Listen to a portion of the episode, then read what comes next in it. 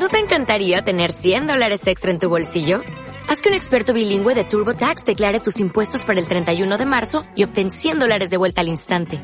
Porque no importa cuáles hayan sido tus logros del año pasado, TurboTax hace que cuenten. Obtén 100 dólares de vuelta y tus impuestos con 100% de precisión. Solo con Intuit TurboTax. Debes declarar para el 31 de marzo. Crédito solo aplicable al costo de la presentación federal con TurboTax Full Service. Oferta sujeta a cambios o cancelación en cualquier momento. Hola a todos y bienvenidos a este nuevo audiolibro del mundo de hielo y fuego en el cual vamos a narrar la historia del rey Baelor I. Game of Thrones, win.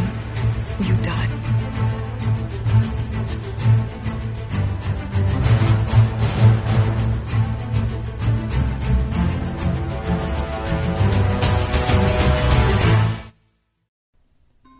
La noticia de la muerte del rey Daeron y de la desbandada de sus últimos ejércitos tardó poco tiempo en llegar a desembarco del rey, suscitando una indignación que se descargó enseguida en los rehenes dormienses. Por orden de la mano del rey, el príncipe Viserys, fueron arrojados a las mazmorras en espera de ser ahorcados. El hijo mayor de la mano, el príncipe Aegon, llegó al extremo de entregar a su padre a su amada dorniense para que fuese ejecutada. El joven dragón no se había casado ni había tenido hijos, de modo que a su muerte el trono de hierro pasó a su hermano Baelor, joven de 17 años, que resultó ser el más piadoso de los reyes de la dinastía Targaryen, y hay quien dice que de toda la historia de los siete reinos. Su primera decisión como rey fue indultar a los rehenes dormienses. A lo largo de 10 años del reinado de Baelor se multiplicaron estos actos de piedad y perdón, aunque sus nobles y consejo clamaran venganza. Baelor perdonó públicamente a los asesinos de su hermano y declaró su intención de restañar las heridas de la guerra de Daeron y hacer las paces con Dorn. Como acto de piedad, declaró, viajaría a Dorn, sin espadas ni ejércitos, a fin de devolver a los rehenes y pedir la paz. Así lo hizo. Descalzo fue de desembarco del rey hasta Lanza del Sol, vestido de arpillera, mientras iban tras él en el hermoso caballo los rehenes. Muchas son las canciones sobre este viaje a Dorn que, salidas de los septos y las casas madre, fluyeron de las lenguas de los bardos. Subiendo por el camino de piedra, Baelor llegó en poco tiempo a donde habían hecho prisionero Lord Will a su primo, el príncipe Aemon, y encontró al caballero dragón desnudo en una jaula. Se dice que Baelor elevó sus súplicas, pero que Lord Will se negó a liberar a Emor y obligó a su Alteza a rezar por su primo y a jurar que volvería. Desde entonces muchas generaciones se han preguntado qué pensaría el príncipe Aemon al ver formular semejante promesa a su pariente. Un hombre delgado y de voz aguda, demacrado, descalzo y con los pies ensangrentados. Aún así Baelor prosiguió su viaje y sobrevivió a la senda hueso perdició de muchos miles antes de él. Cruzar a pie el desierto, casi solo, entre las estribaciones del norte y el azote.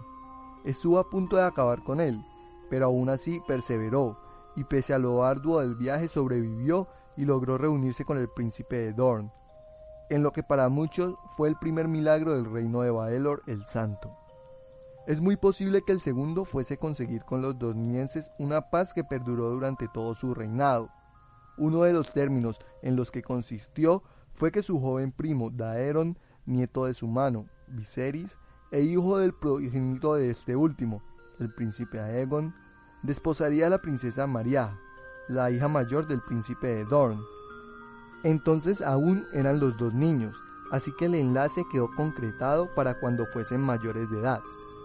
Tras una estancia en el palacio antiguo de Lanza del Sol, el príncipe de Dorn le ofreció a Baelor una galera para volver a desembarco del rey, pero el joven rey insistió en que los siete le habían ordenado caminar.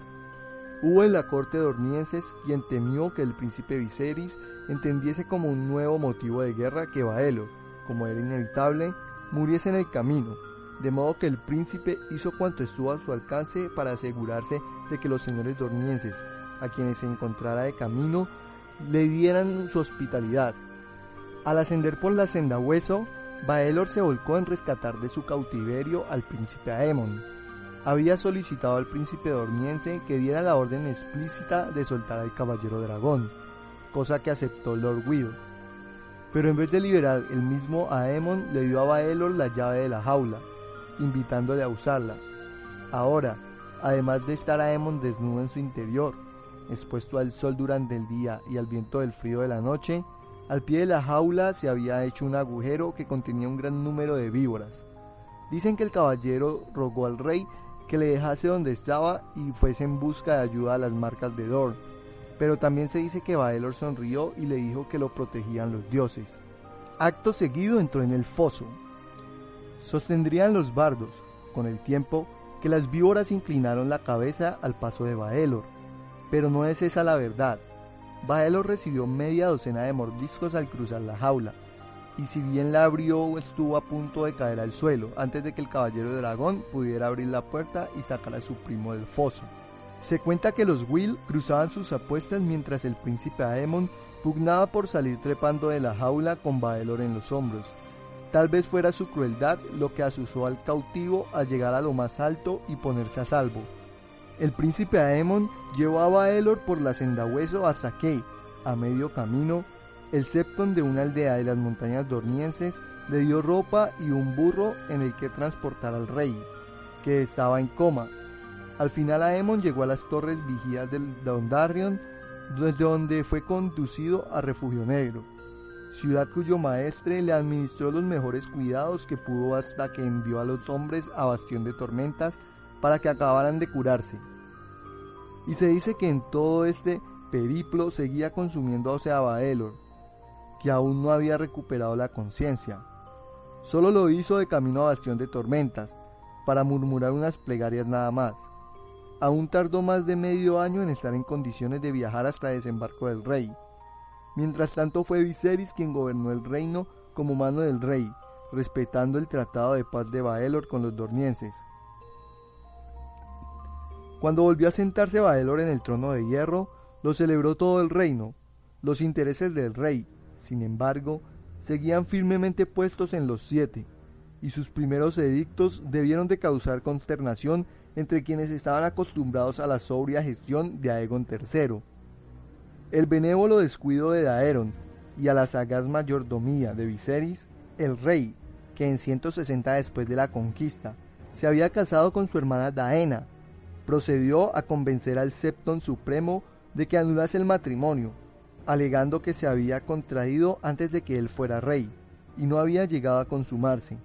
Una vez disuelta la unión, Baelor dio un paso más y puso a Daena y sus hermanas pequeñas, Raena y Elaena, en una corte de belleza propia, dentro de la fortaleza roja, que recibiría el nombre de bóveda de las doncellas anunció al rey que deseaba proteger la inocencia de las tres de las maldades del mundo y los bajos deseos de hombres poco piadosos, pero algunos se preguntaron si no era él mismo quien temía la tentación de su belleza.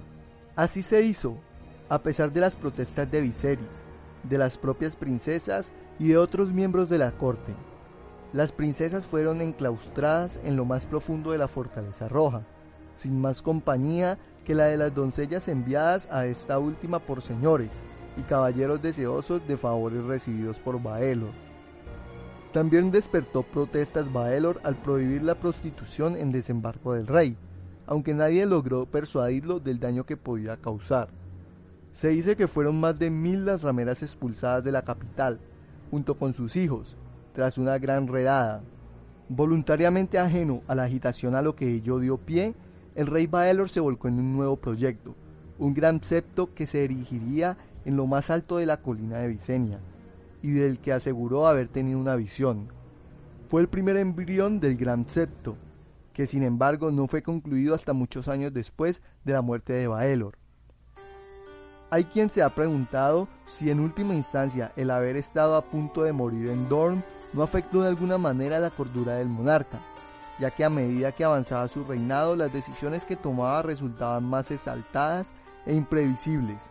Si bien era amado por el pueblo llano, ya que vaciaba las arcas cada cierto tiempo para sufrugar sus obras de caridad, como el año en que regaló cada día una hogaza de pan a todos los hombres y las mujeres de la ciudad.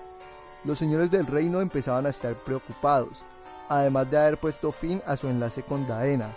El rey Baelor se había asegurado de no contraer nunca más matrimonio haciendo votos de Septon, ayudando e instigando por un Septon supremo cada vez más influyente en el reino. Los edictos del rey se ocupaban cada vez más de asuntos espirituales, a veces expensas de los materiales, como cuando intentó que la ciudadela no enviara sus mensajes por cuervo, sino por paloma, desastre del que trata a fondo en Alas Negras, palabras veloces de Walgrave, o cuando pretendió eximir de impuestos a quienes aseguraban la pureza de sus hijas mediante el uso juicioso de cinturones de castidad. Hacia el fin de su reinado, Baelor empezó a pasar cada vez más tiempo en ayuno y oración, con el fin de espiar los muchos pecados y ofensas que a sus juicios cometían diariamente sus súbditos contra los siete. A la muerte del Septon Supremo informó a los máximos devotos que los dioses le habían revelado la identidad del sucesor, y ellos, raudos, designaron al elegido por Baelor para el cargo, un tal Peit, hombre del pueblo, con talento para la cantería, pero sin letras, corto de luces e incapaz de recordar siquiera una oración sencilla.